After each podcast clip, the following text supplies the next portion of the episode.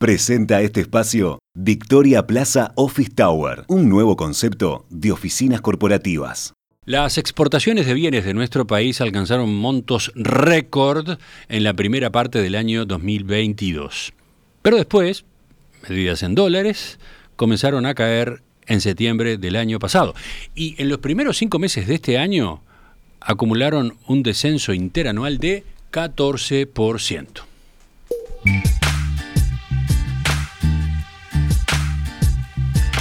Partir de estas cifras publicadas por Uruguay 21, les propongo que dediquemos el análisis económico hoy al desempeño reciente de las ventas al exterior y también a averiguar qué perspectivas hay para lo que resta de este año.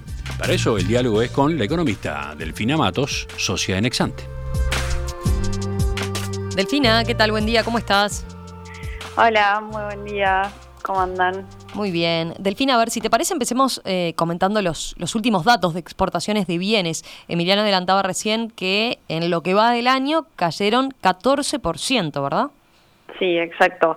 Eh, antes, para poner un poco de contexto, hace unos meses comentamos acá con ustedes que en 2022 las exportaciones de bienes tuvieron un muy buen desempeño, sobre todo por lo visto en la primera parte del año, cuando los precios de los commodities alcanzaron valores máximos y teníamos una demanda externa muy dinámica, en particular en algunos rubros clave como, como en la carne. Sin embargo, ya desde septiembre el panorama cambió, la demanda externa tuvo un aflojamiento notorio y los precios de los commodities sufrieron un ajuste importante a, a la baja. Desde ese momento, las exportaciones de bienes vienen mes a mes mostrando caídas en la comparación interanual, es decir, contra el mismo mes de, del año anterior salvo en diciembre y, en enero este año que, se dio un leve aumento, las caídas han sido relevantes y en particular estuvieron entre 20 y 30% en, en los últimos dos meses. Por eso, como decías, en enero-mayo de este año las exportaciones de bienes se redujeron 14% respecto al mismo periodo de, de 2022, totalizaron unos 4.700 millones de dólares lo que supuso unos 800 millones de dólares menos que, en enero-mayo del año pasado. Bien. Delfina, ¿y estas caídas de las exportaciones de bienes eh, se explican por algún rubro en particular o, están siendo eh, generalizadas por producto? Bueno, son, son varios los, los productos con descensos, pero definitivamente hay algunos rubros que están teniendo una incidencia clave. En particular, ya desde los últimos meses del año pasado, la carne viene teniendo bajas fuertes con un impacto negativo muy importante en el total exportado. Entre septiembre y diciembre del año pasado, las exportaciones de carne medidas en dólares acumularon un descenso de casi 30% y en lo que va de este año la caída es incluso superior al 30%. Y a eso se suman las bajas en las ventas al exterior de subproductos cárnicos que también son considerables. También este año se, se dieron reducciones de más de 20% a nivel de las exportaciones de madera y de vehículos que habían registrado niveles muy altos al, al inicio de 2022 y también bajas de cerca de 40% en, en el trigo. Y también finalmente ya desde abril se empezó a reflejar el severo impacto de la sequía sobre la cosecha de soja. Las exportaciones de soja acumularon una baja de cerca de 70% en lo que va de este año, cuando lo comparamos con el mismo periodo del año pasado, en que se levantó una cosecha muy grande de, estable eh, está, está claro eso que, que, señalás. A ver, al principio decías que este cambio de escenario en el comercio exterior eh, se dio a instancias de un enfriamiento de la demanda externa y, de una eh, corrección a la baja de los precios de las commodities, ¿verdad? Ahora, ¿qué, ¿qué, está incidiendo más? ¿Los menores volúmenes exportados o la baja de los precios? Bueno, en, los últimos meses del año pasado, si bien los precios de los commodities tuvieron un ajuste importante, los precios de exportación todavía eran algo más altos a, los de los últimos meses de 2021, por lo que la caída de las exportaciones de bienes en septiembre-diciembre de 2022 se explicó enteramente por menores volúmenes exportados y en particular de carne. En cambio, este año están incidiendo ambas cosas estamos viendo descensos de los volúmenes en varios de, los principales rubros de exportación, pero también estamos viendo precios más bajos en algunos casos como en la carne, la soja, los cueros, la madera, los productos farmacéuticos, como por mencionar algunos de, los más relevantes.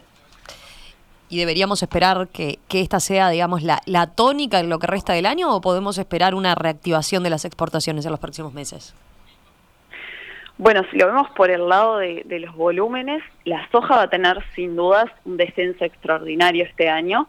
Como decía antes, el año pasado la producción de soja fue muy alta y por el contrario, este año va a ser excepcionalmente baja a, causa de la sequía. Ese sin dudas va a ser el mayor impacto negativo en, las cifras de, este año, que lo seguiremos viendo reflejado en, las exportaciones de, los próximos meses. Y también probablemente seguiremos viendo descensos de, las colocaciones de carne ante la baja de, la actividad en la cadena cárnica.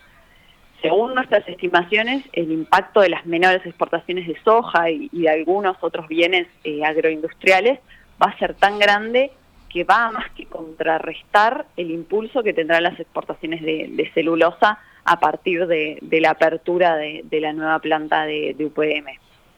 Y a esto se le suma que estamos viendo algunas señales negativas a, nivel de precios internacionales. A ver, ¿a qué, ¿a qué te estás refiriendo con estas señales negativas?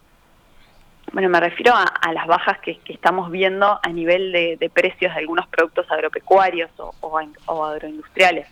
En particular, los, precios internacionales de los granos de, secano tuvieron bajas marcadas en estos últimos meses y los contratos a futuro de, estos precios en, la Bolsa de Chicago pautan bajas adicionales para los próximos meses. El precio de la soja se mantendrá lejos de los 600 dólares la tonelada que se observaba hace unos meses y el maíz y el trigo bastante abajo también de los 300 dólares la tonelada que, observábamos el año pasado. Esto recoge que tanto para este año como para el año que viene se espera una oferta abundante de, soja y, maíz en el mundo. Las cosechas serían muy altas en Estados Unidos y en Brasil, que ya registró un récord de producción este año, porque a diferencia de lo visto en Uruguay y Argentina, la sequía impactó solo marginalmente en algunas zonas del sur de Brasil. Y de cara a 2024 también se aguarda una recuperación de la cosecha de, Argentina y de Uruguay tras los niveles mínimos de, este año. Con lo cual, desde el lado de la oferta, las proyecciones son muy optimistas y al mismo tiempo, desde el lado de la demanda, los analistas destacan que, la demanda de granos de China parece estar muy cerca de un tope y que este país ya no absorbería el, aumento previsto de, la producción en la próxima zafra porque todo esto empuja los precios a la baja. Y, a nivel de otros rubros, las perspectivas tampoco son muy buenas. El, hecho de que la economía china no se esté reactivando tan firmemente como se esperaba hace unos meses y que el yuan se esté depreciando frente al dólar, está impactando negativamente a, nivel de precios de la carne y, y de los lácteos. Bien, Delfina, entonces, eh, para, para ir terminando, ¿qué están proyectando concretamente en Exante para las exportaciones de bienes en el, conjunto de 2023?